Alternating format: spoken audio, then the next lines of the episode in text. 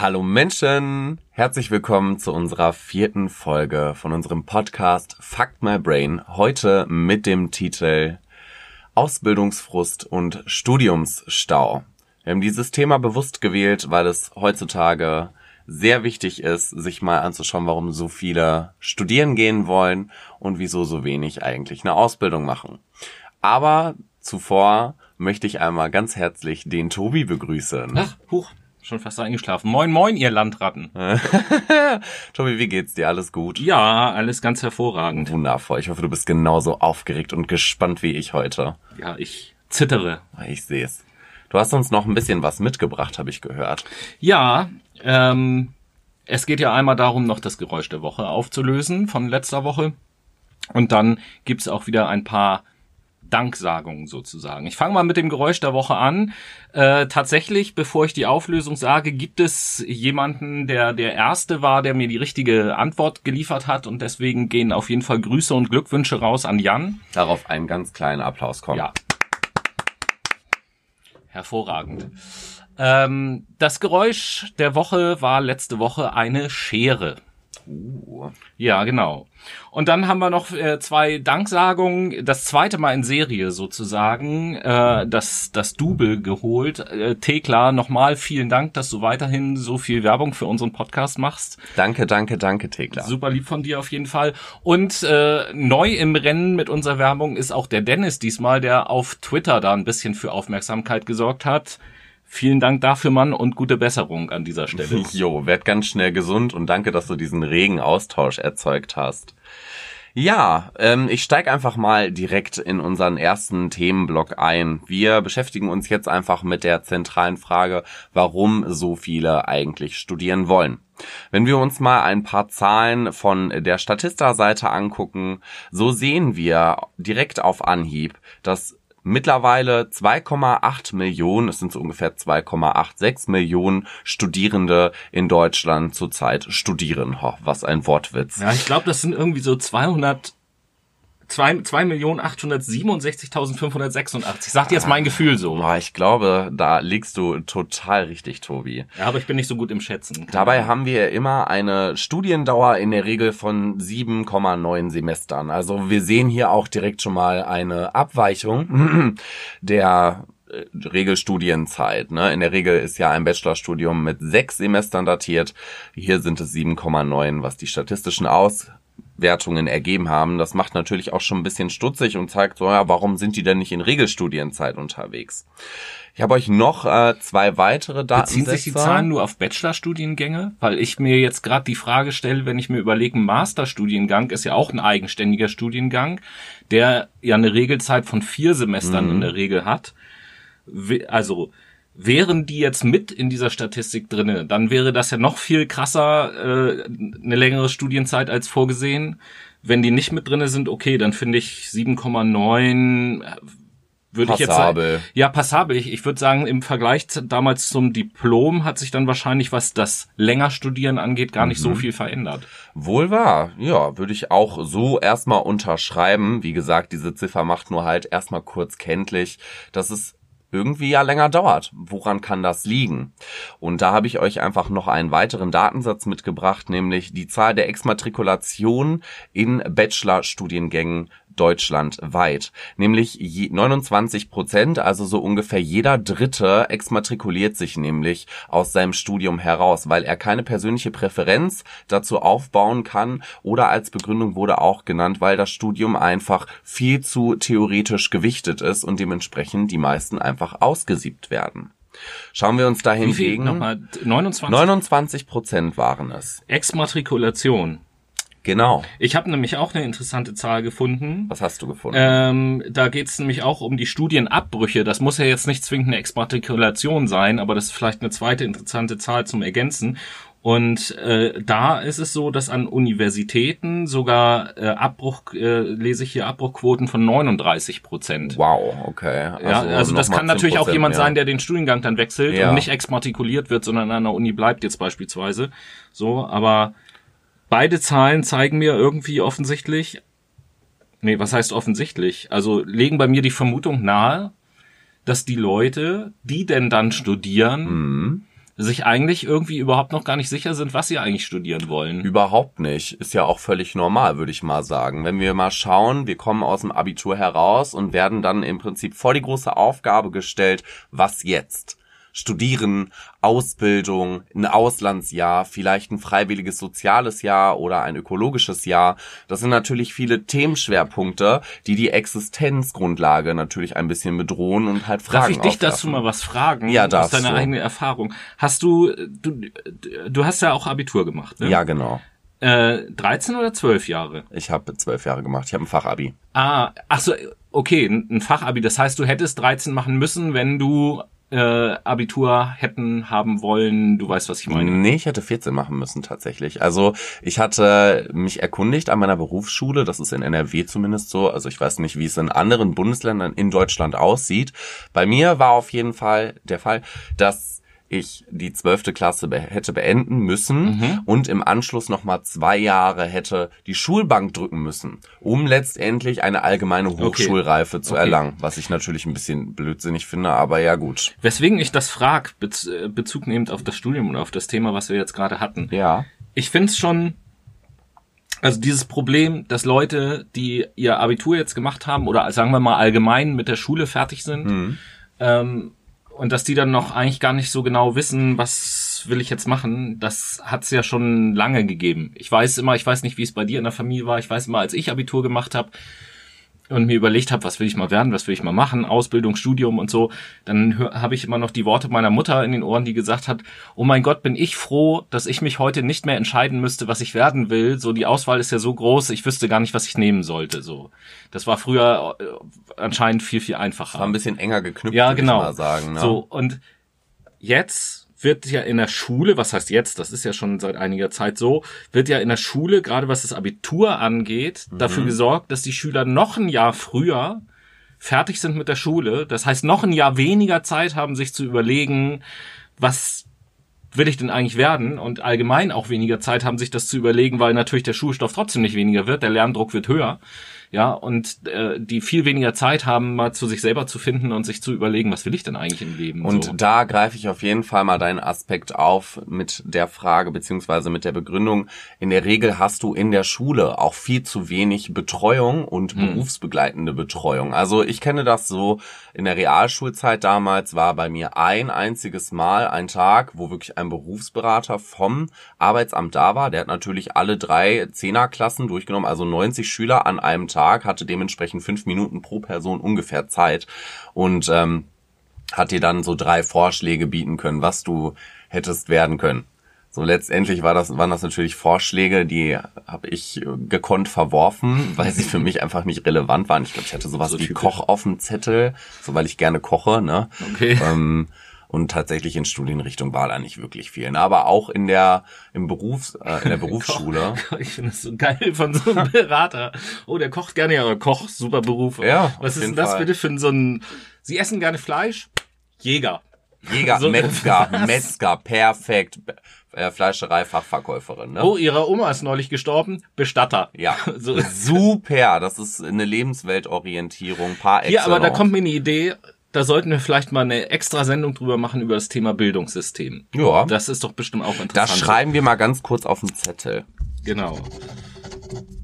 Prima. So, damit wir den Bogen zurückbekommen zur Ausbildung und Studium, bevor wir ganz abschweifen. Jo, genau. Also ich wollte nämlich gerade als äh, kontrastierendes, als kontrastierenden Datensatz äh, die Zahl der Auszubildenden in Deutschland nennen, nämlich 1,33 Millionen Auszubildende haben wir. Darunter, wartet mal, habe ich auch eine Zahl an Menschen, die die Ausbildung abbrechen. Nee, habe ich tatsächlich gerade nicht da. Ich bin aber der Meinung, es waren auch um die 19 Prozent, die die Ausbildung abbrechen. Naja, liegt ja auch höchstens an, ich sag mal, persönlichen, organisatorischen oder beruflichen Gründen. Ne?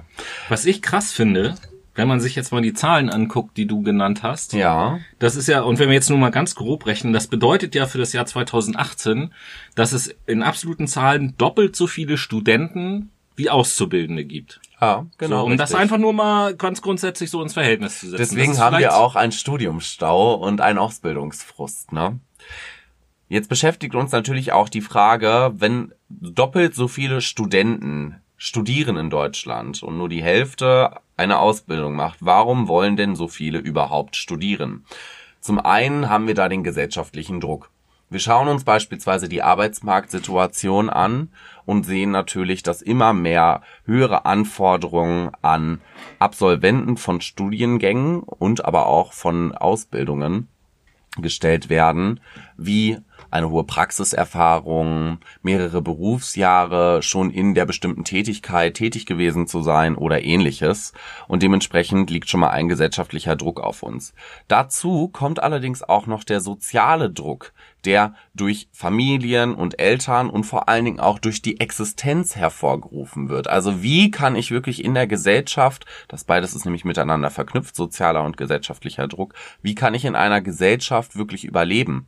Wie kann ich meine Arbeitsplatzsicherheit garantieren? Wie kann ich garantieren, dass ich ein monatliches Einkommen habe, was fest ist, dass ich sparen kann, dass ich mir vielleicht auch mal eine Immobilie leisten kann oder ein Auto oder halt auch einfach meinen Kühlschrank voll haben kann. Das sind all solche Fragen, die sich, die ich mir zumindest und wie Umfragen ergeben haben, auch viele andere Studenten stellen und dementsprechend die Entscheidung ja, die Entscheidung fällen, ich mache jetzt ein Studium, denn ich habe bessere Chancen. Zum einen durch die monetären Aspekte, aber auch durch den Schutz vor der Arbeitslosigkeit. Wenn wir uns allerdings mal die Praxis anschauen, so sehen wir, der monetäre Aspekt geht überhaupt gar nicht mit diesem Glaubenssatz einher. Denn viele Studenten oder viele Absolventen von Bachelor-Studiengängen verdienen weniger als ein Meister und sind in der Regel auch überqualifiziert für ihre Position. Ich habe da ein persönliches Beispiel von einer damaligen Freundin, die einen Master gemacht hat in ähm, IBS, also in International Business, und letztendlich nur Bachelor-Absolventenstellen gefunden hat auf dem Arbeitsmarkt und sich hätte im Prinzip unter Wert verkaufen müssen. Ich finde diese ganzen Argumente, die du gerade eben genannt hast, die begründen sollen, warum Leute studieren und so weiter und so fort. Alles total nachvollziehbar. Und ich glaube, das sind auch in den Köpfen dieser Leute sind das doch auch die Argumente. Und jetzt kommt das Aber. Aber aus meiner Sicht sind das ja nur Scheinargumente. So, weil wenn du dir mal anguckst, ich will jetzt, ich will jetzt gar nicht mal Studiendauer und Ausbildungsdauer oder so miteinander vergleichen, ja. sondern, sondern einfach nur mal, wir haben jetzt jemanden, der startet in der Ausbildung und wir haben jetzt jemanden, der startet in ein Studium. So. Jetzt hast du gesagt, ein Punkt sind monetäre Aspekte. Würde ich schon sagen, Gut, klar. alles klar. Der, der die Ausbildung macht, der wird bezahlt für das, was er tut, der das Studium macht, nicht. Im Gegenteil. Das kostet sogar noch Geld. Auf irgendeine Art und Weise. Äh, jein, würde ich nicht so unterschreiben. Erstens hast du in der Regel, in der Regel wohlgemerkt, es kommt auch wieder darauf an, wie viel deine Eltern beispielsweise verdienen, die Möglichkeit über Förderungsmaßnahmen ja, ja, ja, ja, vom Moment, Staat. Das, ja, ja, alles gut, alles gut. Das berührt das überhaupt gar nicht. Erstmal, aber ein Studiengang kostet. Ja. Und das Studium selber, das bringt dir selber erstmal kein Geld ein. Das heißt, zumindest während der Ausbildung und während des Studiums ist eigentlich ja der, der eine Ausbildung macht, sogar noch im Vorteil. Wenn, ja, wenn ich, wenn ich davon ausgehe, ja. wenn ich davon ausgehe, dass der Student nicht arbeiten geht und meinetwegen BAföG bekommt, mhm. so, ist trotzdem der mit der Ausbildung im Vorteil, weil der mehr Geld verdient als der Student. Wenn der Student jetzt natürlich noch arbeiten geht, ist das wieder eine ganz andere Situation. Aber dann haben wir eben halt die Doppelbelastung, Arbeiten und Studium. Du kannst ein Lied davon singen. Ist ein nachvollziehbarer Aspekt auf jeden Fall. Wenn ich mir allerdings die Praxis beziehungsweise mein persönliches Umfeld anschaue, dann sehe ich definitiv, dass die Studenten trotzdem mehr verdienen. Alleine durch Werkstudentenjobs, die in der Regel, wenn sie in deren, ich sag mal, beruflichen Laufbahn sind, dann haben sie auf jeden Fall die Möglichkeit, eine höhere Vergütung zu bekommen, wie das in der Ausbildung der Fall ist. Ja, natürlich. Aber unter dem Preis der Doppelbelastung, Studium und Arbeiten. Ja, klar. Ja. Gut, und hast du dann, aber in der Ausbildung ja auch. Dann, ne? dann, dann finde ich das ja auch vollkommen okay. Ja, in, gut, in der Ausbildung steht ja auch jedem frei, nebenbei noch irgendwas zu arbeiten, um sich was dazu zu verdienen, mhm. beispielsweise, oder nebenbei ein das, Studium zu das betreiben. Das meine ich gar sowas. nicht. Das meine ich gar nicht. Ich meine beispielsweise, schau dir die Kfz-Mechatroniker kennst du ja auch, die gehen ja auch in eine Berufsschule die gehen ja auch zur Arbeit. Im Prinzip haben sie dann auch eine Doppelbelastung. Aber sie haben den Vorteil, dass sie ihre, ihre theoretischen Inhalte, die sie in der Schule vermittelt bekommen, praktisch umsetzen können in ihrem Arbeitsumfeld. Naja, ich sehe das nicht so als Doppelbelastung, weil je nachdem, wie das aufgeteilt ist, wenn ich jetzt mal vom Blockunterricht ausgehe, dann geht er meinetwegen eine Woche im Monat oder so, keine Ahnung, komplett zur Schule und mhm. ist eben halt nicht im Betrieb.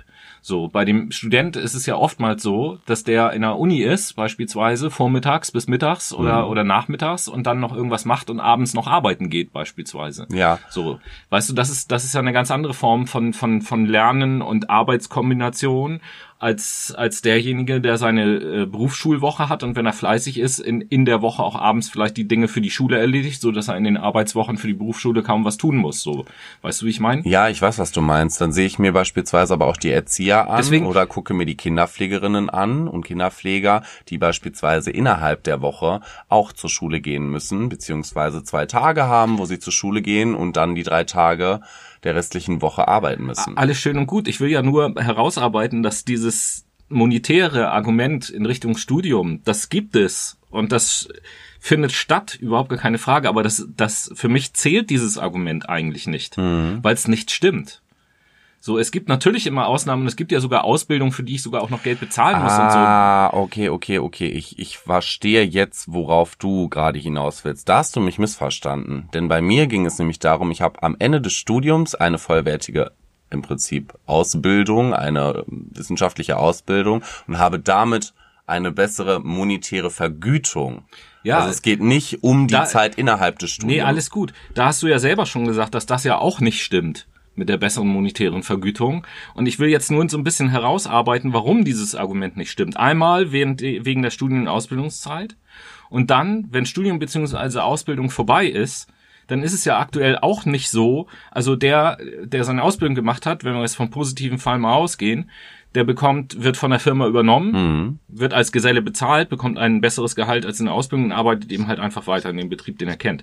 So im Studium, jetzt bin ich mit meinem Studium fertig und auch ich habe jetzt einen tollen Abschluss gemacht und so weiter und so fort. So das übliche für die Studenten heutzutage ist doch, dass die nächsten ein bis zwei Jahre erstmal damit verbracht werden, Praktika zu machen in, in äh, vielen verschiedenen Firmen, teilweise unbezahlte Praktika oder sonst irgendetwas. Weil es ja, ja. doch ein, auch einfach zu viele Absolventen gibt. Leider Gottes ja. Und das ist wirklich ein Punkt, der miserabel in unserem System funktioniert. Dass wir keine Jobs haben letztendlich, wo wir nach dem Bachelorstudium direkt reinschlüpfen können und unseren theoretischen Input, den wir bekommen haben in der Uni, praktisch umsetzen können. Bachelorstudium, ich weiß noch, äh, dass das ja in der Definition von Bachelor und Master drinne stand, und das ist, glaube ich, so eine allgemeine Definition, die für alle Studiengänge gilt, dass der Bachelor ein berufsqualifizierender Studienabschluss ist. So. Interessanterweise in der Psychologie, ich weiß nicht, ob sich das mittlerweile geändert hat, aber als ich studiert habe, war es so, dass äh, die Berufs ich, die die die deutsche Psychologengemeinschaft oder irgendwie so DPG irgendwie Ja, ja, dieser ich, ja, ja, ja, ja, ja. Berufsinteressenverband, Ja. die haben gesagt, das ist schön und gut, was im Gesetz Mhm. drin steht. Wir er äh, erkennen den Bachelorabschluss aber nicht als berufsqualifizierenden Abschluss an, weil jemand, der zu einem Psychologen geht, egal in welchem Kontext, erwartet eine Studiendauer von mindestens vier Jahren, acht Semestern und das ist mit dem Bachelor eben halt nicht gegeben so. Und deswegen gibt's dann noch den Master, den du dir schön hinterher schieben kannst, aber dann bist du ja immer noch, um wir jetzt, Ja, um jetzt auf das Beispiel einzugehen, kein Psychotherapeut. Denn dann musst du noch mal eine schöne dreijährige Ausbildung machen, die du Da selber sind wir wieder zahlst. bei der Ausbildung, die ich selber bezahlen muss, genauso wie du, wie du es eben halt sagst. Also mo monetäre Aspekte, was du eben halt sagtest, das Argument gibt es bei den Leuten, die dann lieber ein Studium machen, so ist aber eigentlich, wenn man mal hinter die Kulissen so ein bisschen guckt, eigentlich ein Argument, was nicht zählen dürfte, so weil's, was ein bisschen nichtig ist. Aber es steht genau. halt im Vordergrund der Gesellschaft. Also stell dir mal vor, einfaches Gedankenexperiment. Du musst dich jetzt entscheiden, Ausbildung oder Studium. Was ist das Erste, wenn du das Wort Ausbildung hast, woran du denkst? Bei mir ist es beispielsweise ein Handwerker, ein Schreiner, ein Kfz-Mechatroniker. So. Ganz interessant. Du hast da noch mehrere Punkte gesagt. Ich will jetzt mal monetäre Aspekte, können wir, glaube ich, einen Haken hintermachen. Haben wir besprochen. ne? Ja, auf jeden Fall. Ich würde aber trotzdem gerne dieses Gedankenexperiment mit Ja, dir aber das passt doch, äh, das, das passt doch total gut zu dem, was du gesagt hast, zu dieser ganzen sozialen Druck, Erwartungsgeschichte von außen, Familie, Bekannte und so weiter und so fort. Definitiv ja. So, das Ja. heißt, wenn wir im positiven Fall mal ausgehen, die Familien, das Umfeld, die tun alles dafür, dass du jetzt beispielsweise Abitur machst, damit dir alle Möglichkeiten offen stehen. Und Ja. jetzt stehst du vor der Wahl. Ja, du sollst ja auch selber entscheiden. Mhm. Du weißt aber selber, du kennst deine Familie, dass die mit bestimmten Entscheidungen glücklicher wären und mit anderen Vor allem, so. wenn die Familienmitglieder, vor allen Dingen die Eltern oder die älteren Geschwister bereits studiert haben oder schon in dem Falle einen hohen anerkannten Status haben. Im umgekehrten Fall gibt es das, glaube ich, auch wenn gerade die Eltern vielleicht und noch oder noch niemand aus der Familie studiert hat und jetzt ist auf einmal die Möglichkeit da, dass der erste aus der Familie studieren kann. Das kann mm. natürlich auch so eine Druck-Dings äh, sein. Ne? Definitiv ne? habe ich auch ein Beispiel von einer Freundin, die ist die erste in einer, in einer Familie, die studiert. Also die Eltern sind auch ganz normale ja, Arbeiter im Prinzip, Dreischichtsystem. Ne? Sie ist jetzt vollwertige Lehrerin, sie hat jetzt ihren Bachelor und ihren Master fertig. Ähm, und letztendlich ist es für sie äh, auch eine, eine Drucksituation gewesen. Zum einen natürlich, ne, man will den Anforderungen gerecht werden, aber zum anderen ist es halt auch so, dass die Eltern extrem stolz auf sie sind. Ne? Also es ist irgendwie so ein positiver und negativer Druck, der da erzeugt wird. Da kommt das halt auch immer ganz auf diese, ja, Umwelt, in der du dich oder deine Lebenswelt, in der du dich bewegst, an definitiv. Ähm, ich würde ganz gerne nochmal auf den Aspekt Sicherheit eingehen, weil der natürlich im familiären Stil auch ganz gut passt. Nämlich, wenn die Eltern beispielsweise Arbeiter sind, du studieren gehst und letztendlich weißt, okay, ich könnte dadurch, dass ich ein Studium mache, eine höhere Arbeitsplatzsicherheit haben. Ähm, in dem Fall ist es auch so, 2013 beispielsweise wurden auch schon Statistiken dazu angefertigt, dass äh, 67 Prozent der Bevölkerung beziehungsweise der ja, fertigen Abiturienten einen Wunsch nach einem sicheren Arbeitsplatz haben. Ähm, das ist der Fakt momentan, dass Akademiker beziehungsweise ja, Menschen mit einem Abschluss von einer Universität einen höheren Schutz haben, einen Arbeitsplatz sicher zu, also sicher zu haben. Aber das unterschreibt ja letztendlich auch nicht, dass das wirklich so ist. Hm. Weißt du? Also du kannst ja trotzdem rausfliegen, ne? Du, mittlerweile äh, bin ich eher der Meinung, dass es sogar eher ganz umgekehrt ist. Ich glaub's nämlich auch. Der Akademiker äh, ist heutzutage der Job äh, längst nicht mehr so sicher wie dem, der beispielsweise Handwerker ist. Mhm. So, und äh, auch was die monetären Sachen nachher später im Job angeht. Keine Ahnung, wenn du dich mal ist meine Erfahrung, wenn du dich heute mal mit Handwerkern unterhältst, die können sich ihre Aufträge aussuchen. Die Auftragsbücher sind voll, äh, Monate im Voraus. Die können Preise verlangen, das ist Wahnsinn. Mhm. Also das, das Handwerk verdient sich, ich will jetzt nicht sagen, verdient sich dumm und dusselig, das klingt jetzt vielleicht auch dann ein bisschen naiv oder so. Einfach ist das da sicherlich auch nicht überhaupt keine Frage. Aber, Aber weil es weniger Leute gibt, sind die, die da sind und einen vernünftigen Job machen, die können sich ihre Jobs aussuchen. Ich habe ja in meinem Freundeskreis ein paar Handwerker, das ist geil, denen zuzuhören.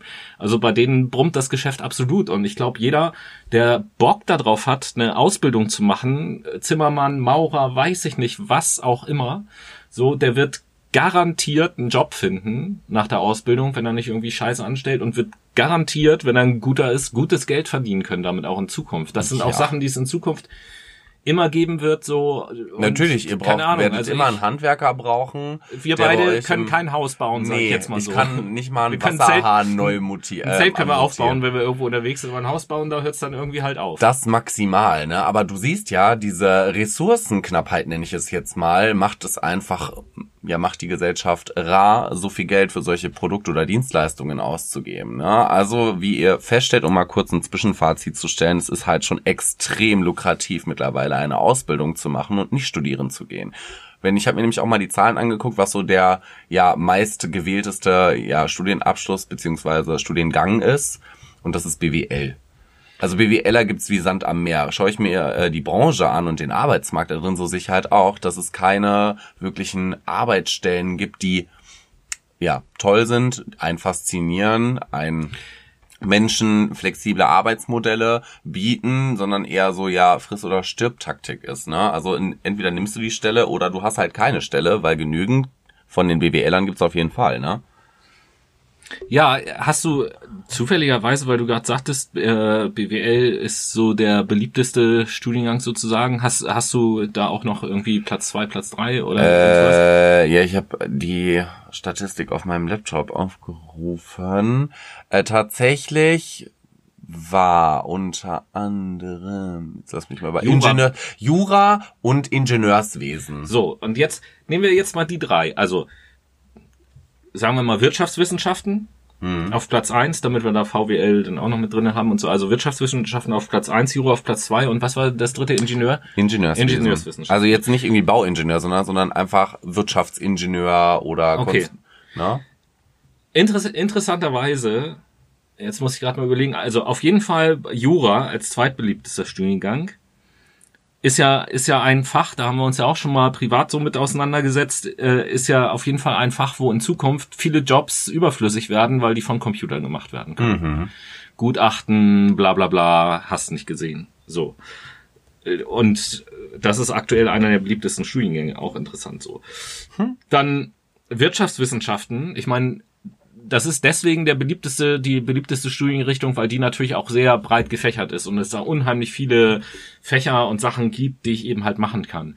Aber alle von diesen Wirtschaftswissenschaftsstudiengängen, die so in Richtungen gehen wie Buchhaltung und irgendwelche rechnerischen Dingsbums, das sind ja alles Sachen, die über kurz oder lang äh, durch KI abgelöst werden. Ja, ja abgelöst schon in dem Sinne, sie werden auf jeden Fall die Mitarbeiteranzahlen rapide reduzieren, genau, genau, aber genau. du wirst halt immer noch einen kleinen Bruchteil an Menschen haben, die die Maschinen warten müssen, beispielsweise neue Einstellungen vornehmen ja, aber das, und so weiter. Das ist so dann fort. ja nicht mehr der, der Wirtschaftswissenschaften studiert hat, sondern das ist wahrscheinlich sogar einer, der eine Ausbildung gemacht hat als IT.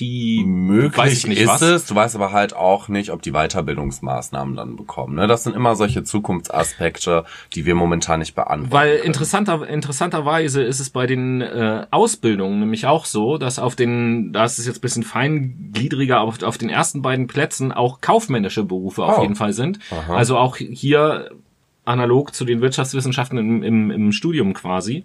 Und äh, tatsächlich das Erste, was man so klassischerweise unter Handwerk versteht, der Kraftfahrzeugmechatroniker, äh, auf, auf Platz vier ähm, kommt.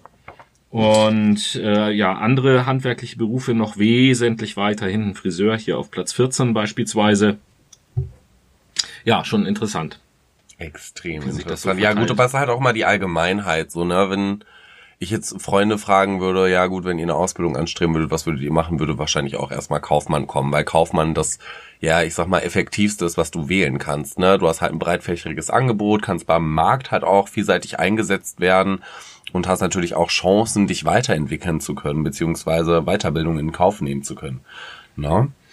Ja, aber es ist, es ist dann eben halt schade, um da jetzt wieder sozusagen auf die ursprünglich, auf das ursprüngliche Thema so ein bisschen zurückzukommen, auf die aktuelle Situation zwischen Ausbildung und Studium, äh, ist es eben halt schon schade, dass trotz der Vorteile, die die Ausbildung auch hat, äh, es tatsächlich so ist, dass äh, ich meine jetzt 2018 äh, ist es gewesen, nee, sogar 2019, ähm, von den knapp 590.000 äh, Ausbildungsplätzen, die angeboten waren für Leute, die in eine Ausbildung gehen, äh, tatsächlich 60.000 ungefähr nicht besetzt werden konnten. Mhm, da erzähle ich aber auch gleich, warum das so ist.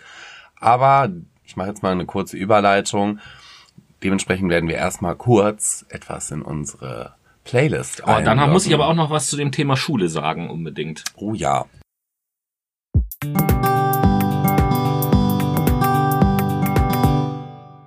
Kommen wir also zu unserer Late Machado Playlist.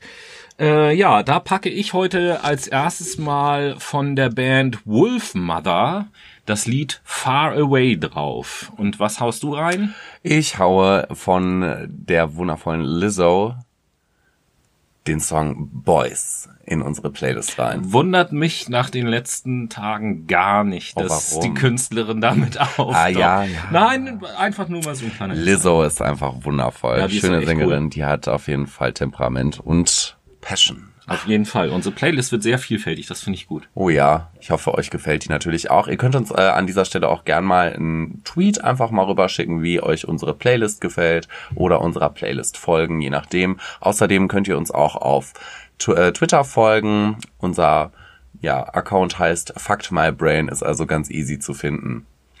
Auf jeden Fall und wie immer ähm, nach nachdem wir die Sendung hochgeladen haben, äh, twittern wir auch den Link zu der aktuellen Version von unserer Playlist, solange wir da noch keine andere Lösung gefunden haben. Natürlich, die heften wir euch direkt an unseren Feed. So, jetzt kommen wir auch schon direkt zum zweiten äh, Themenblock unserer Sendung Ausbildungsfrust und Studienstau. Wir fangen erstmal damit an, warum eigentlich eine Ausbildung gesellschaftlich gesehen so unattraktiv wirkt und warum ein Studium halt umso mehr Attraktivität ausstrahlt. Weil das sind ja letztendlich die Sachen, die uns interessieren und die uns dazu verleiten, eine Ausbildung oder ein Studium anzufangen. Wenn wir uns das bei der Ausbildung mal anschauen, sehen wir natürlich als ersten Aspekt, um wieder auf unseren wunderbaren monetären Aspekt zu kommen, dass das Ausbildungsgehalt sehr, sehr niedrig ist heutzutage. Wir schauen uns beispielsweise Friseurmeister an, Erzieher und so weiter. Da ist die Spanne des Ausbildungsgehaltes monatlich zwischen ungefähr 300 Euro, was echt ein Witz ist, bis um die 700 Euro. Im ersten Lehrjahr wohlgemerkt. Das staffelt sich natürlich auch nochmal hoch. Wenn ich mir andere Ausbildungsberufe anschaue, wie zum Beispiel den Bankkaufmann, der hat natürlich schon mal im ersten ja, ersten Lehrjahr einen, einen ungefähren Schnitt von 900 Euro Vergütung monatlich. Also wir sehen, definitiv ist da schon mal der monetäre Aspekt wieder im Vordergrund, denn natürlich wollen wir irgendwo eine Geldsicherheit haben, um unsere Existenz sicherstellen zu können. Da so als Vergleichszahlen zu dem, was du gerade gesagt hast, habe ich hier äh, gerade mal kurz nachgeschaut, wie denn so die durchschnittliche Ausbildungsvergütung über alle Berufe, über alle Lehrjahre in Deutschland halt so ist, damit man die Zahlen, die wir gehört haben, mal in Relation setzen kann. Und leider, leider Gottes müssen wir da immer noch einen Unterschied zwischen Ost- und Westdeutschland machen. In Ostdeutschland sind das 859 Euro und in Westdeutschland 913 Euro. Warum das auch immer so ist, aber der Durchschnitt ist echt nicht viel, muss ich sagen. Ich hätte echt gedacht, wenn wir jetzt alle Lehrjahre zusammenzählen, alle Branchen zusammenzählen, dass dieser letztendliche Betrag viel, viel höher ausfällt. Aber dass der so gering ist, hätte ich echt nicht vermutet. Ähm, Aber auch hier, das dürfen wir auch nicht verschweigen, wenn ich da richtig informiert bin, vielleicht weißt du ja sogar auch besser Bescheid. Es ist ja tatsächlich auch so, wenn ich jetzt eine Ausbildung mache, in welchem Job auch immer, und beispielsweise nicht die Möglichkeit habe, dass meine Eltern mich unterstützen oder dass ich während der Ausbildung noch zu Hause wohnen kann, weil der Ausbildungsbetrieb halt ganz irgendwo anders ist. Ich bin der Meinung, je nachdem wie hoch mein Gehalt ist, dass dann auch in der Ausbildung äh, den Auszubildenden durchaus die Möglichkeit besteht, vom Staat Unterstützung zu bekommen, um eben halt sich die Miete leisten zu können oder ähnliche Sachen. Ne? Das darf man natürlich auch nicht vergessen. Definitiv, das ist halt BAB, ne? Berufsausbildungsbeihilfe, das ist aber letztendlich auch nicht wirklich viel. Das müssten so um die 400 Euro sein. Nein, aber trotzdem ne? ist das ja etwas, Ne? Natürlich, als unterstützende Maßnahme ist es super. Es ist halt bloß das Ding wieder, du hast halt keine eigentliche Existenzgrundlage. Ne? Du musst ja immer irgendwie koexistieren mit irgendwelchen Förderungsprogrammen. Also das motiviert doch nicht, eine Ausbildung zu machen. Das ja, wird gut, ja erstmal unattraktiv. Aber äh, auch hier ist das ja noch äh, kein Unterschied zum Studium. Wenn ich da auf BAföG angewiesen bin und so, ist das im Prinzip ja dasselbe. Ich kenne es selber, liebe Leute. geht, geht lieber auf Teilzeit arbeiten. BAföG ist echt scheiße. Ähm, der zweite Grund, warum Ausbildungen so unattraktiv wirken, sind natürlich auch starre Hierarchieverhältnisse, die wir sehen. Wir sehen, wir haben einen Meister, dann haben wir einen Ausbilder und dieser Ausbilder und der Meister in der Regel sind die uns am Ausbilden. Das ist natürlich erstmal etwas, wo wir denken, ah ja, super, das hat wieder super viel von Schule und dann muss ich wieder einem zuhören und weiß ich nicht was. Wenn wir dann uns aber das Studium angucken, dann ist es natürlich auch nicht anders meiner Meinung nach. Eigentlich fast noch ein bisschen schlimmer. Da kommt man ins Studium und das muss man wirklich sagen, wenn ich jetzt mal von einem Präsenzstudium an der Uni ausgehe, da hat man schon relativ viele Freiheiten, man kann sich seinen Stundenplan selber basteln, man kann dann irgendwann anfangen, sich seine eigenen Schwerpunkte zu suchen und so weiter und so fort. Mhm. So, also äh, so habe ich das zumindest kennengelernt, wenig bis gar nicht hierarchisch irgendwie so. Aber auf der anderen Seite darf man dann ja auch den nächsten Schritt nicht vergessen. Jetzt bin ich mit meinem Studium fertig und jetzt bewerbe ich mich irgendwo und steige in eine Firma ein und da komme ich definitiv in irgendeine Form von Hierarchie. Und da stelle ich mir die Frage, was denn leichter zu ertragen ist, wenn ich sozusagen drei bis fünf Jahre an der Uni Freiheit gekostet habe und mich mhm. dann wieder in eine Hierarchie begebe oder ob das nach der Schule gleich mit Hierarchie weitergeht. So, weißt du? Also nur mal so als Gedanke. Ja, klar. Es geht nicht ähm, um richtig oder falsch. Ich möchte aber auf den Aspekt eingehen, dass du dich persönlich mehr einbringen kannst, also den persönlichen Stil ein bisschen vervielfältigen kannst. Das sehe ich nämlich auch als Vorteil momentan im Studium, dass ich mir halt meinen Schwerpunkt setzen kann, dass ich meine Interessengebiete ein bisschen ausweiten kann und im Ausbildungsplan, wenn ich mir das anschaue, dann habe ich halt einen festen Themenblock, den ich abarbeite, den ich erlernen muss, um das letztendlich halt auch anwenden zu können. Und das ist ziemlich starr und eindimensional. Aus meiner Warte gesehen ein bisschen unattraktiv natürlich, ne? Und für viele weitere vielleicht auch. Und dementsprechend liegt vielleicht da auch wieder die Vermutung nahe, dass Menschen eher zum Studium tendieren als zu der Ausbildung. Ja, es ist studiert zu haben, um es mal ganz einfach auszudrücken, äh, hat ja auch ein gewisses Prestige erstmal. Ja. Also das irgendwie mittlerweile gelten solche Sachen ja gar nicht mehr irgendwie als zweckmäßig, weil man irgendwas erreichen will, so- sondern einfach als schick. Schick Also sowieso. sowohl sagen zu können, ich habe studiert, als auch als Elternteil sagen zu können, meine Kinder haben studiert oder sonst irgendetwas. Also äh, für, für für viele Eltern sind Kinder ja heutzutage sowieso Statussymbole ja. und werden auch teilweise so behandelt. Ähm, das ist also, ich glaube, dieses dieses Problem oder diese diese das, ähm, was den Titel dieser Sendung gegeben hat, ist etwas, was auch äh, ganz tief in der Gesellschaft irgendwo auch verwurzelt ist. Natürlich, und da möchte ich auf den Aspekt Marketing eingehen. Du sagst ja gerade selber, es ist ja schon mal ein super Selbstmarketing, wenn du sagen kannst, ich habe studiert, ich habe einen Bachelor in das und das, ich habe einen Master in dem und dem Fach. Also wenn ich sage, ich habe eine Ausbildung. Hört sich natürlich erstmal hochwertiger an. Zweitens mal, wie du gerade eben sagtest, das Lebensumfeld kann auch super damit Marketing erzeugen, aber auch generell in der Gesellschaft sehe ich halt, dass mehr äh, Promotion, Werbung und Marketing im Sinne des Studiums gemacht wird als in der Ausbildung, weshalb dann natürlich wieder das Studium als lukrativ nach vorne prescht und man sich denkt, ja, das rechnet sich für mich einfach ein bisschen mehr, ne? Das ist, glaube ich, wieder so eine Folgeerscheinung von von etwas. Äh, und ich, ich möchte jetzt überhaupt gar nicht, wie das so viele zurzeit äh, aus allen Richtungen tun, die SPD kritisieren. Aber die SPD hat sich ja auf Bundesebene in den Ländern seit Jahren äh, immer schon sehr stark dafür eingesetzt, dass eben halt alle Leute möglichst die gleichen Zugang zu Bildung und die gleichen Möglichkeiten haben sollten und so weiter und so fort. Und im Zuge dessen hat es ja ganz viele Maßnahmen gegeben, die beispielsweise ähm, die Abiturientenquote haben in die Höhe schnellen lassen. Das heißt, viel mehr Leute haben ja auch die formale, erfüllen ja überhaupt erstmal die formale Voraussetzung, studieren zu dürfen. Und dass natürlich jemand, der aufs Gymnasium gegangen ist und Abitur gemacht hat, egal ob er die Schule gemocht hat und egal wie gut er in der Schule war oder sonst irgendetwas und Abitur gemacht hat, und dort auch sozialisiert worden ist, sich schwer damit tut zu sagen, ich mache eine Ausbildung, was man ja eigentlich eher mit dem äh, um mit alten Begriffen zu arbeiten, mit dem Hauptschulabschluss und dem Realschulabschluss in Verbindung bringt, ohne dass ich da jetzt eine, eine qualitative Wertung reinbringen möchte. Und da möchte ich nämlich erstmal ganz kurz auf den Aspekt eingehen, dass das nämlich nicht so ist. Also erstens mal ähm, ist es tatsächlich, also ich gebe dir natürlich recht, ne, ein Gymnasiast ist viel besser sozialisiert, um ein Studium abso zu absolvieren. Aber ich muss sagen, wenn ich mir dann die Hauptschüler und die Realschüler angucke, die sich für eine Ausbildung bewerben, dann sehe ich bei den Hauptschülern, und das geben auch Zahlen wieder, nämlich 62 Prozent, äh, nee gar nicht, 59 Prozent, äh, werden kategorisch und systematisch ausgeschlossen von diesen Ausbildungsbewerbungen beziehungsweise Ja, natürlich. Der, und der Grund steckt ja genau in dem, was ich gerade gesagt habe. Früher war das war das ganz klar, sag ich mal, hierarchisch geregelt. Ich mache das jetzt mal so ein bisschen einfach. Gedanklich gehe ich mal irgendwie so 20, 30 Jahre zurück, so ungefähr. Da war es ganz klar, mit einem Hauptschulabschluss hast du eine Ausbildung in einem handwerklichen Beruf gemacht. Mit einem Realschulabschluss hast du eine Ausbildung gemacht in einem kaufmännischen Beruf oder oder Verwaltungs Beruf oder sonst irgendetwas und mit einem Abitur bist du eben halt studieren gegangen. So, das war da, das war Das war einfach die ne? Gliederung. Es gab natürlich die auch immer Ausnahmen, gesellschaftliche, klar, ja. überhaupt gar keine Frage, aber im, im, im Groben war das so. Dann ist es ja irgendwann so gewesen, dass die ähm, Leute, die Abitur gemacht haben, immer mehr und immer mehr geworden sind. Von diesen Leuten gehen natürlich nicht alle studieren, weil es gibt natürlich Leute, die Abitur haben, aber keinen Bock auf Studieren haben und eine Ausbildung machen.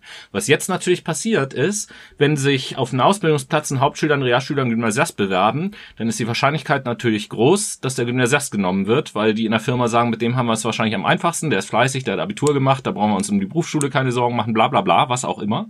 So, das heißt, die Abiturienten, die nicht studieren gehen, haben irgendwann sozusagen den Realschülern die Ausbildungsplätze weggenommen. Dann haben die Realschüler den Hauptschülern die Ausbildungsplätze weggenommen. So setzt sich das ja nach unten fort. Und für die Hauptschüler am unteren Ende ist eben halt nicht mehr so viel übrig geblieben. Und ich habe, äh, wenn man sich da mal so Zahlen anguckt, ich habe so eine Statistik gefunden, die äh, das Jahr 2006, 7 mit dem Jahr 2016, 17 vergleicht. Also Ja. zehn Jahre und dann zehn Jahre später. Und da geht's äh, darum, wie viel Schüler in dem Jahr 2006, 7 beziehungsweise 16, 17 angemeldet waren auf einem Gymnasium, auf einer Realschule, auf einer Gesamtschule äh, oder auf einer Hauptschule. Ja. Die freien Schulen lasse ich jetzt mal außen Und wie vor. sieht das aus? Interessanterweise bei den Gymnasien hat sich gar nicht viel verändert. Das war äh, 2006, 7 waren es 35 Prozent. und äh, zehn Jahre später 34,2. Ja, Sogar ist ganz ein bisschen weniger geworden, aber Abfall. so. Einen großen Unterschied gibt es bei den Realschulen. Da waren es 2006, 7 waren es knapp 27 Prozent, jetzt sind es gut 20 Prozent. Und bei den Hauptschulen auch ein großer Unterschied. Da waren es knapp 20 Prozent, jetzt sind es gut 10 Prozent. Und bei den Gesamtschulen eine umgekehrte Entwicklung, da waren es knapp 9 Prozent und sind jetzt etwas über 18 Prozent. Und bei Wow, Gesamtschulen, äh, da wird dann ja, na- äh, ist ja auch Abitur das Ziel, äh, letzten Endes. Und wenn ich jetzt von Hamburg beispielsweise rede, seit, also in anderen Bundesländern mag das glücklicherweise anders sein, seit ein paar Jahren beispielsweise, wenn du hier in Hamburg zur Schule gehst, aufs Gymnasium, du kannst nicht mehr sitzen bleiben. Nee? Egal, egal was für Noten du hast. Wow, okay. Das kann echt vorteilig, das kann aber auch nachteilig sein. Natürlich ich kann das pädagogisch vorteilig sein, weil Kinder, Jugendliche sich unterschiedlich schnell entwickeln, bla bla bla. Eigenes Thema. Äh, aber auf, auf der anderen Seite führt das natürlich auch, ja, steigert die Chancen, Abitur zu bekommen. Gleichzeitig wage ich aber auch zu behaupten, dass das wahrscheinlich auch negative Einflüsse auf die Qualität, auf die durchschnittliche Qualität äh, der Abiturleistung hat, würde ich jetzt mal so behaupten, ohne dass ich das böse meine. Wird es also im Gesamtdurchschnitt auf jeden Fall, ne, aber das ist halt meiner Meinung nach echt nicht effizient in der Praxis, weil die Leute ja nicht merken beziehungsweise mitgezogen werden von den anderen. Natürlich kann das ein förderlicher Aspekt sein, dass man dann von den Klassenmitgliedern Alles gut. mitgezogen wird, aber letztendlich sehe ich mich dann, wenn ich dieser jemand wäre, der einfach keinen Bock auf Abitur hat und dann trotzdem mitgeschliffen wird, so dass ich nicht den Endpunkt finden kann und dass ich letztendlich auch keine Alternativen vermittelt bekomme von der Schule, die wirklich zielgerade auf mich zukommt und sagt, hör mal, wir sehen, du hast Probleme beim Lernen, komm, lass uns doch einfach mal schauen, was es vielleicht Alternatives für dich gibt, weil die Schule vielleicht ab dem Zeitpunkt nichts mehr für dich ist. Also, das ist auch so ein Problem oder so ein Thema, wenn wir mal eine Bildungssystemsendung machen, müssen wir den Gedanken da auf jeden Fall mal fortsetzen. Da passt er ganz, äh, ganz gut rein. Wenn wir mal wieder zurückkommen auf äh, Ausbildung äh, ent, entgegen Studium, ist das, das wollte ich ja damit nur zeigen, mit diesem ganzen Punkt, dass eben halt die, die Zunahme der Quote, der Quote derer, die Abitur haben, ähm, natürlich etwas macht mit der Anzahl derer, die studieren wollen. Ja. Und das Schwierige ist jetzt ja, Das korreliert miteinander, heißt das im Übrigen. so, das Schwierige ist ja jetzt, dass nur weil es mehr Leute gibt, die studieren wollen und auch studieren dürfen und studieren werden, bedeutet es ja nicht automatisch, dass es im gleichen Maßen mehr Jobs für studierte Leute gibt. Nee, überhaupt nicht, weil das ist natürlich wieder, das sind zwei unterschiedliche Systeme, die da miteinander agieren, nämlich das Bildungssystem und der Arbeitsmarkt. Und der Arbeitsmarkt ist freiwirtschaftlich in dem Sinne und halt nicht staatlich überwacht, dass der Staat sagt, ja gut, es müssen so und so viele Arbeitsplätze in äh, Jahr XY gegeben sein, um das Ausmaß decken zu können, damit die Arbeitslosigkeit sinkt. Kurzer Nachtrag mal noch, äh, um die Zahlen abzuschließen, was äh, die Abitur-Dingsbums angeht. Ich habe hier jetzt gerade noch mal geschaut. Wir haben eben das Jahr 6, 7 und 16, 17 miteinander verglichen. Das tue ich jetzt hier mal auch, was die Studienanfänger angeht. Wir haben ja vorhin die absoluten Zahlen gesagt, wie viele Leute gerade studieren und so. Ja. Äh, und ich habe hier jetzt so eine, so eine Statistik nach Jahren aufgeschlüsselt, in welchen Jahren wie viele Leute angefangen haben zu studieren. Und? Und wenn ich mir 2006, 7 angucke, äh, auf Deutsch, Gesamtdeutschland gesehen, ähm, dann waren das 294.000 oder sagen wir mal gerundet 295.000 Leute, die angefangen haben zu studieren.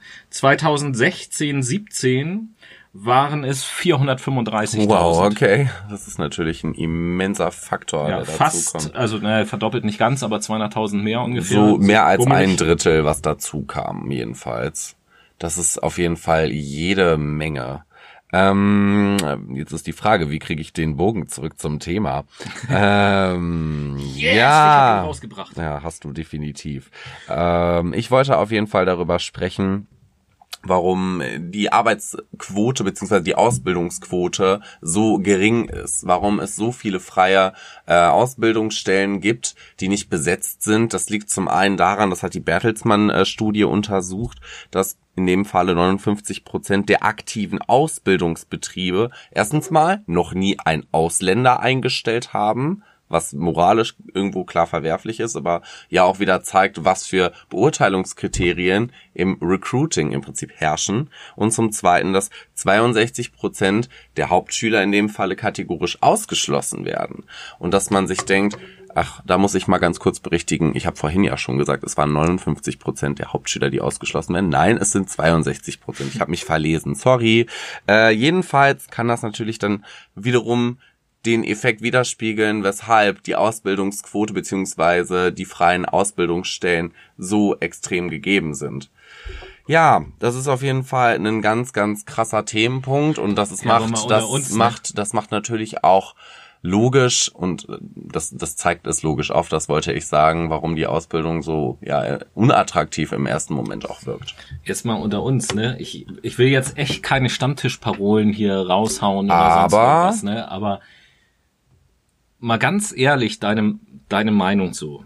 Du sagst jetzt gerade, dass 62 Prozent der Hauptschüler von vornherein ausgeschlossen sind, Genau, weil die richtig. gar nicht berücksichtigt werden, Richtig. der, äh, also gar nicht eingeladen werden zu irgendwas. Richtig. Und so, okay, alles klar, habe ich richtig verstanden.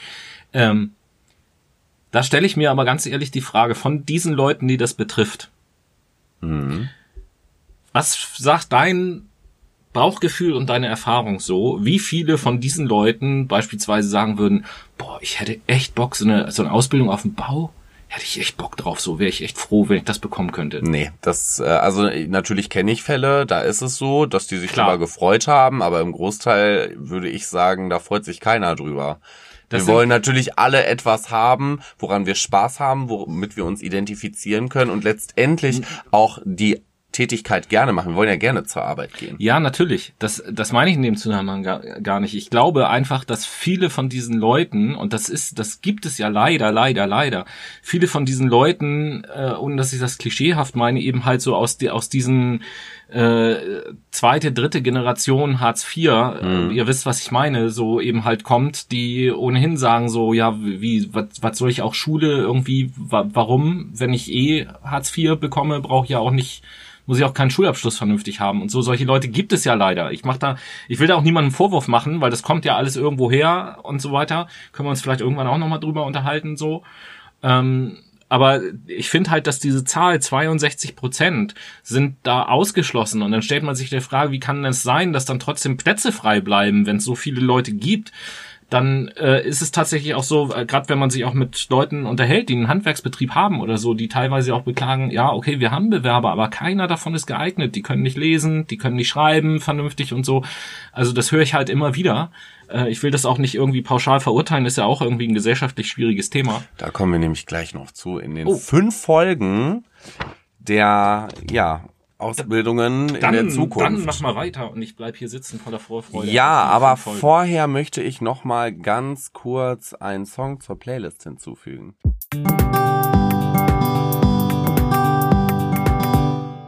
Es ist schon Die- wieder soweit. die die Late Machado Playlist. Wunderbar. Zweiter Teil. Ja, ich packe einen Song drauf von äh, Father John Misty und zwar den Song Mr. Tillman. Und ähm, jedem sei auch empfohlen, einfach mal bei YouTube oder so, sich auch mal das Video dazu anzugucken. Also wenn euch die Musik gefällt, alles super gut.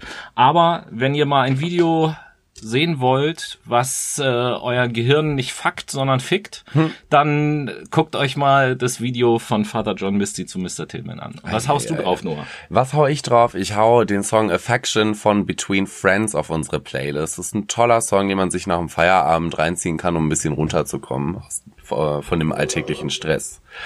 Jetzt kommen wir auch schon zu den äh, fünf Folgen, die beziehungsweise fü- zu- fünf Zukunftsvisionen, sage ich mal, die passieren werden beziehungsweise schon im Gange sind, um Ausbildungen wieder attraktiver zu machen. Und der erste Fakt ist, dass das Bildungssystem sich definitiv verändern wird. Also wir schauen uns den Sektor Studium an, wir schauen uns aber auch den Sektor Ausbildung an. Hey Leute, wenn ihr das sehen könntet, Noah sitzt hier mit einer Glaskugel und sagt uns jetzt die Zukunft voraus. Ja, warte. Fusa, Fusa. Nein, interessant. Erzähl. Ähm, tatsächlich wird das äh, in ein, ein Dreiteilkonzept zersplittet werden. Wir sehen am obersten, ähm, am obersten Teil die forschungs- und wissenschaftsorientierten Studiengänge. Also das, was wir heutzutage an den Universitäten gelehrt bekommen. Denn letztendlich ist ein Studium ja auch geschaffen worden, um in der Wissenschaft zu arbeiten. Das bedeutet zu forschen, das bedeutet Statistiken aufzustellen und nicht um in die freie Marktwirtschaft zu gehen, um dort zu arbeiten, wie es heutzutage der Fall ist. Im zweiten Punkt werden wir nämlich duale und praxisorientierte Studiengänge haben. Nämlich sowas, was wir heutzutage haben. Das bedeutet, ein BWLer kommt von der Uni, macht nebenbei eine Ausbildung beziehungsweise hat seinen Studierenden, äh, hat seinen universitären Anteil, hat aber auch seinen praktischen Anteil, den er festigen kann. Das wird mehr ausgebaut und kann dann letztendlich in der freien Marktwirtschaft arbeiten. Ähm, und als Restbereich haben wir dann ein duales System, nämlich Schule beziehungsweise auch Fachhochschulen in dem Fall und praktisch relevante Inhalte, die heutzutage innerhalb einer Ausbildung wieder gespiegelt werden. Als zweites werden wir auf jeden Fall einen, einen größeren Anstieg an Bewerbungen beziehungsweise Werbungsinhalten, ich sage das jetzt mal extra so, für eine Ausbildung haben. Das bedeutet, die Unternehmen, die kleinsten und mittelständischen Unternehmen, die größtenteils davon betroffen sind, dass denen Ausbildungsplätze ja im Prinzip, dass so viele Ausbildungsplätze frei sind, die werden auf jeden Fall mehr bewerben. Denn wenn wir uns das mal anschauen, die KMUs nennt man das, kleinste und mittelständischen Unternehmen, die sind 99 Prozent europaweit vertreten. Also wirklich nur ein Prozent machen diese Multinational ähm, Concerns aus, also die multinationalen Unternehmen. Ähm, und dementsprechend werden und das ist halt die blöde Sache, wenn die dafür werben, die Kosten werden auf diesen kleinsten und mittelständischen Unternehmen festsitzen. Aber vielleicht, das stand jetzt noch nicht so ganz fest, kann der Staat da mit unter die Arme greifen, was die Werbungskosten angeht. Was Werbung generell vom Staat her aus angeht, werden sie das auf jeden Fall tun. Also sie werben mehr für Ausbildungsplätze beziehungsweise mehr für generelle Ausbildungen. Das ist ja sogar sowas, äh, um da mal vielleicht so ein praktisches Beispiel zu geben. Ich merke das zumindest in Hamburg in den letzten Jahren immer häufiger, dass man zum Beispiel Werbung sieht für das Handwerk. Sogar im Kino teilweise ja. laufen da Werbespots für das Handwerk als beispielsweise. Hat es früher so nicht gegeben. Richtig, ich sehe es in der Krankenpflege äh, auf Instagram ganz oft. Ich kriege so viele Werbeanzeigen in meinen Insta-Stories. Also das sind immer so Werbebanner, die zwischen den Insta-Stories sind. Jeder, der Instagram nutzt, weiß, was ich meine. Wo dann drin steht, hier suchen Sie nicht noch eine tolle Ausbildung als Pflegekraft in einem super tollen Team, flexible Arbeitszeiten, 28 Tage Urlaub, so und so viel Vergütung, um das einfach ein bisschen lukrativer erscheinen zu lassen. Pflege ist tatsächlich auch gerade ein gutes Beispiel, noch mehr ja von politischer Ebene, da ging es ja irgendwie auch um die Bezahlung, die da angepasst wurde, dann ist ja, glaube ich, ähm, Nee, bei Pflege war es nicht. War das nicht bei den Hebammen oder so? Irgendwo ist doch gerade die Diskussion, dass der Ausbildungsberuf jetzt zu einem Studienberuf wird. Das war die Hebamme. Das, das war die Hebammenbeispiel. Also viel in, in so sozialen Berufen und so weiter und so fort fängt da jetzt an, sich so ein bisschen was zu verändern, um diesen Stellenwert dieser Berufe zu erhöhen, irgendwie so, das zumindest zu versuchen im Ansehen, weil die Leute halt festgestellt haben, es ist schön gut, wenn alle Leute studieren, aber wenn niemand mehr da ist, um mal ein einfaches Beispiel zu nehmen, um die alten Leute zu pflegen, dann haben wir halt ein echtes Problem. Mhm, ja, oder wenn niemand mehr da ist, der Müllmann werden will, ja, was meinst du, wie dann die Städte aussehen? Ja, so, ne? wie scheiße. Deswegen sind auch Müllbetriebe hier in Hamburg beispielsweise überbezahlt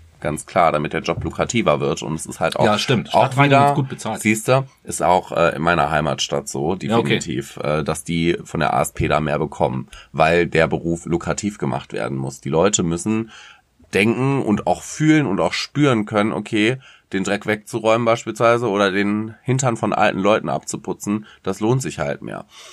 Das Ding haben wir jetzt bei der Müllabfuhr, wir haben es aber nicht in der Pflege. Und dementsprechend müssen wir da auf jeden Fall mehr Input reingeben, beziehungsweise da muss die Politik dann auch wieder schauen, dass beispielsweise Krankenhäuser nicht Privatinstitutionen sind, sondern staatlich kontrollierte Einrichtungen sind, wo dann Förderungszuschüsse hingehen können und wo das Ausbildungssystem einfach weiter ausgebaut werden kann. Aber das ist natürlich wieder Sachen, ja, seitens der Politik, Regierung, die da unternommen werden müssen. Da haben wir als einzelne User beziehungsweise Nutzer keinen Einfluss drauf. Leider Gottes. Hey, auf jeden Fall Fakt ist, wir machen auf jeden Fall mal eine Sendung über, wie das Bildungs- und Berufsbildungssystem sein müsste. Oh ja. Das machen wir definitiv. Äh, ich habe jetzt gerade eben über Förderungsgelder gesprochen seitens der Regierung. Dementsprechend haben wir auch schon unseren dritten Fakt beziehungsweise unsere dritte Auswirkung, die in der Zukunft spürbar sein wird, nämlich höhere Förderungsgelder im Ausbau von Ausbildungen und vor allen Dingen höhere Vergütungen. Aktuell ist es nämlich so, dass die Bundesregierung das Programm der assistierten Ausbildungen anbietet. Das sind Hilfestellungen für kleinste und mittelständische Unternehmen, um leistungsschwache Jugendliche besser besser ausbilden zu können.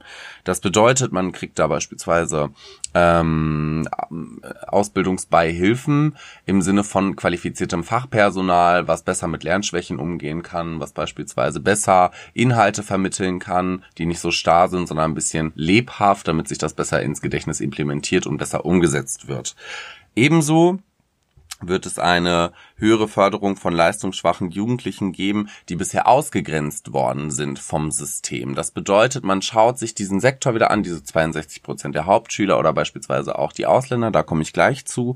Ähm, die werden mehr in den Fokus genommen, um letztendlich Ausbildungsberufe ausüben zu können, damit erstens mal diese Lücken in den Ausbildungsquoten gestopft werden, damit die wieder vollzählig sind, die Quoten, und zum Zweiten, damit das System einfach wieder funktioniert, weil wie du gerade eben schon sagtest, wenn es irgendwann keine Müllmänner mehr gibt, was machen wir denn dann? Dann werden die Städte im Dreck versinken, das ist einfach.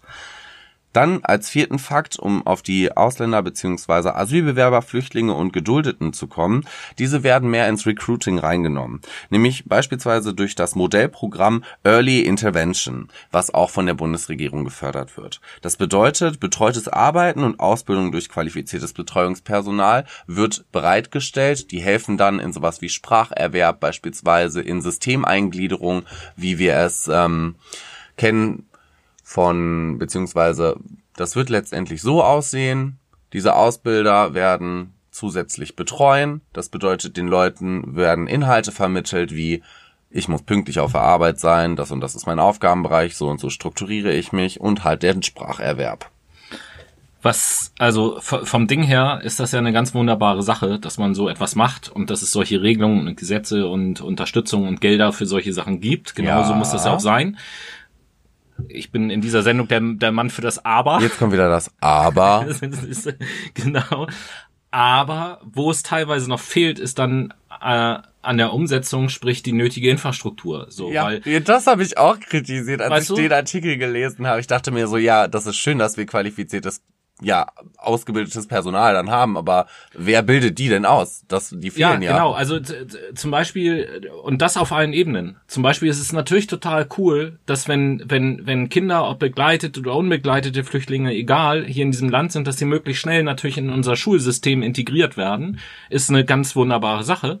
Was eben nicht so wunderbar ist, dass ich es nicht schaffe, in derselben Zeit zum Beispiel die Lehrer durch Aus- und Weiterbildung vernünftig darauf vorzubereiten, auf diese neue Situation oder zusätzliche Lehrkräfte zur Verfügung zu stellen, die sich eine Klasse dann auch mal aufteilen können, weil es natürlich dann schwieriger ist und so weiter und so fort.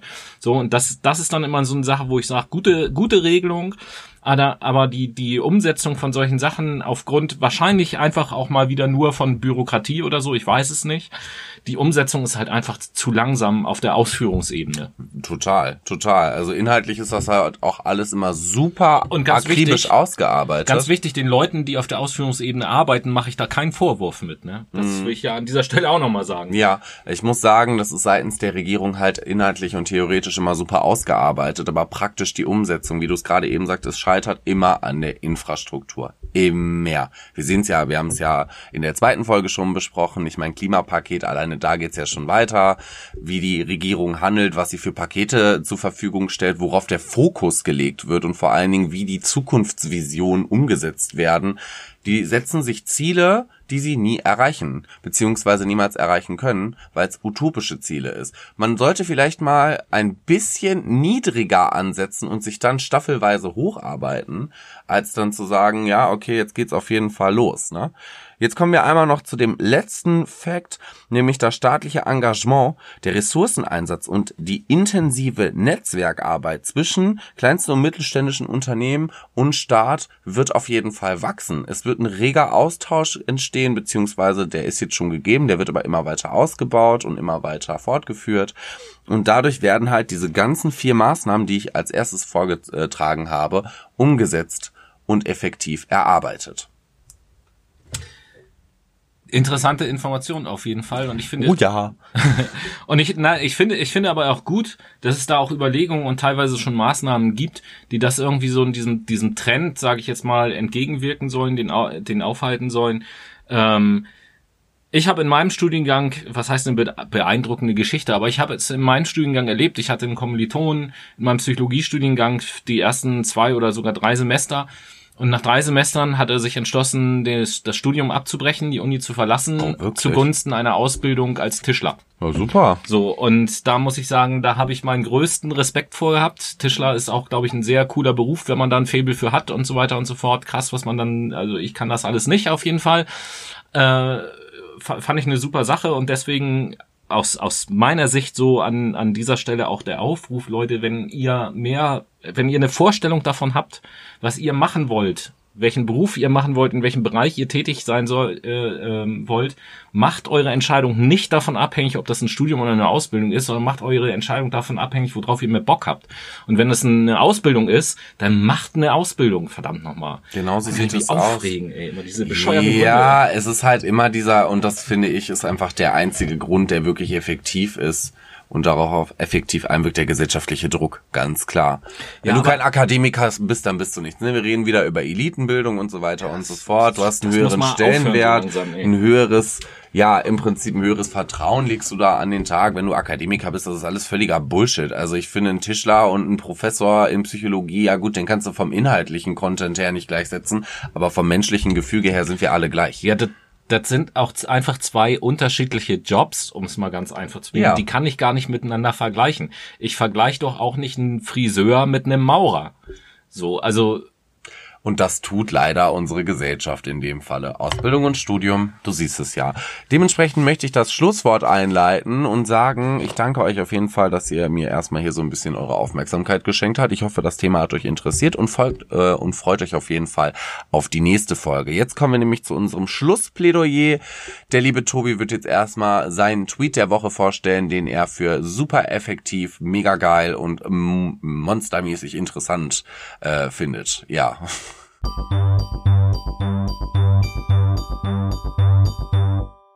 Da du ja noch nicht weißt, was für ein Tweet das ist, äh, wird jetzt diese überschwängliche Ankündigung ein bisschen gedämpft dadurch, dass es sich äh, um einen sehr traurigen Tweet handelt tatsächlich, Oh nein. den ich ausgewählt habe.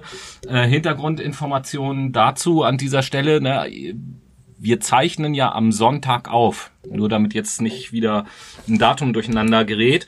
Und ähm, es geht jetzt gar nicht um eine politische Richtung, aber jeder, der aus Hamburg kommt, weiß, glaube ich, warum ich diesen Tweet ausgewählt habe als äh, Tweet der Woche. Ähm, bei Twitter werde ich ihn auch retweeten auf unserem Account, dann könnt ihr euch den nachlesen von Bärbel Bass, die mir vorher auch nie was gesagt hat. Aber letzten Endes folgender Tweet. Heute vor vier Jahren starb Helmut Schmidt. Seine Urteilskraft und seine Weitsicht fehlen uns allen. Wir alle haben viel von ihm gelernt und werden ihn sicher nie vergessen. Wir traumen um Helmut Schmidt 1918 bis 2015. Rest in Peace, Helmi. ja, genau. Durch, durch, äh, durch einen mehr oder weniger Zufall war ich äh, im Übrigen vor ein paar Tagen an Helmut Schmidts Grab. Hm, okay. Aber das, das einfach nur als kontextlos, nee, ganz kontextlos nicht äh, Bemerkung. So, äh, bevor ich abschließend noch ein paar News hab, kommst du jetzt erstmal noch mit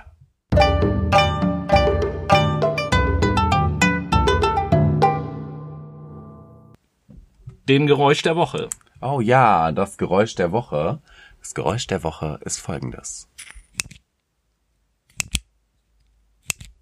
Das war das Geräusch der Woche. Hm, was dann kann das wohl gewesen sein? Nun ja, ein paar News noch kurz zum Abschluss. Auf Twitter haben wir schon angekündigt. Es steht ja nun bald die Weihnachtszeit vor der Tür. Freust du dich auch schon so, Noah? Ja. Ja, tierisch. Weihnachtszeit, Weihnachtszeit. Nein, gut, alles klar. Auf jeden Fall haben wir uns überlegt, äh, dass wir zur Weihnachtszeit auch ein bisschen was Besonderes machen wollen. Bis jetzt ist es ja so, und das wird jetzt auch nächste Woche so weitergehen, dass wir ja nächst, äh, dass wir jede Woche eine Folge raushauen. Und im Dezember haben wir uns gedacht, machen wir das ein bisschen anders äh, auf zwei verschiedenen Ebenen. Die erste Ebene ist, was die ganz normalen Sendungen angeht, da werden wir irgendwann Mitte Dezember eine ganz normale Sendung machen, so wie ihr das kennt. Und zwei Sondersendungen wird es geben im Dezember. Ähm, an welchen Daten oder welche Daten haben wir uns überlegt, Noah, für die beiden Sendungen? Weißt du das noch? Nein. Doch, natürlich. Nikolaus Und Weihnachten. und Weihnachten, wie Oh. sich das gehört. Ja, verarscht. Also Nikolaus und Weihnachten, an den beiden Tagen werden wir eine Sendung veröffentlichen, die ein bisschen anders ist als die Sendung, die wir bis jetzt gemacht haben. Da werden wir der Sendung ein Thema geben und werden nicht irgendwie recherchieren, Zahlen, Daten, Fakten präsentieren, sondern es werden vielleicht so ein, so ein bisschen mehr gedankenexperimentelle Themen sein und wir diskutieren einfach frei äh, über dieses Thema jenseits irgendwelcher fachlicher Relevanz, sondern einfach nur, weil wir es können. Ein Hauch Spontanität. Genau. Uh. Und eine Kostprobe unserer grenzenlosen Weisheit und Genialität. Ja, und die zweite Überraschung, wie sich das natürlich auch gehört, schenkt man seinen Liebsten für die Weihnachtszeit natürlich einen Adventskalender und wir wollen euch auch einen Adventskalender schenken. Ja, in welcher Form, Noah? Indem wir nämlich jeden Tag ein Türchen für euch öffnen. Das bedeutet, ihr kriegt an jedem Tag im Dezember, vom 1. bis zum 24. Dezember, ein kleines Präsent von uns. Wir werden euch nämlich innerhalb von 60 Sekunden einen psychologischen Begriff oder ein Phänomen erklären. Oder ein Wort oder ein Sprichwort. Lasst euch überraschen. Deswegen Phänomen. Ähm, und dementsprechend könnt ihr euch schon mal sehr krass darauf freuen. Das wird mega witzig. Alles klar, das schon mal als Vorankündigung könnt ihr euch drauf freuen. Ja, und mit diesen Worten äh, beschließe ich dann mal so unsere heutige Sendung und hoffe, dass es für euch auch wieder interessant war. Der ein oder andere Gedanke angeregt wurde auf jeden Fall. Uns hat Spaß gebracht, denke ich mal. Ne? Ja, definitiv. Es war eine Wunderbar. rege Diskussion. Genau, wie immer. Und äh, ich sag dann mal bis nächste Woche. Schön, dass ihr wieder dabei wart. Und die letzten Worte hat mein Freund Noah. Geht ganz schnell. Vielen Dank fürs Zuhören, liebe Leute. Habt eine schöne Woche, lasst euch nicht ärgern und macht's gut. Ciao.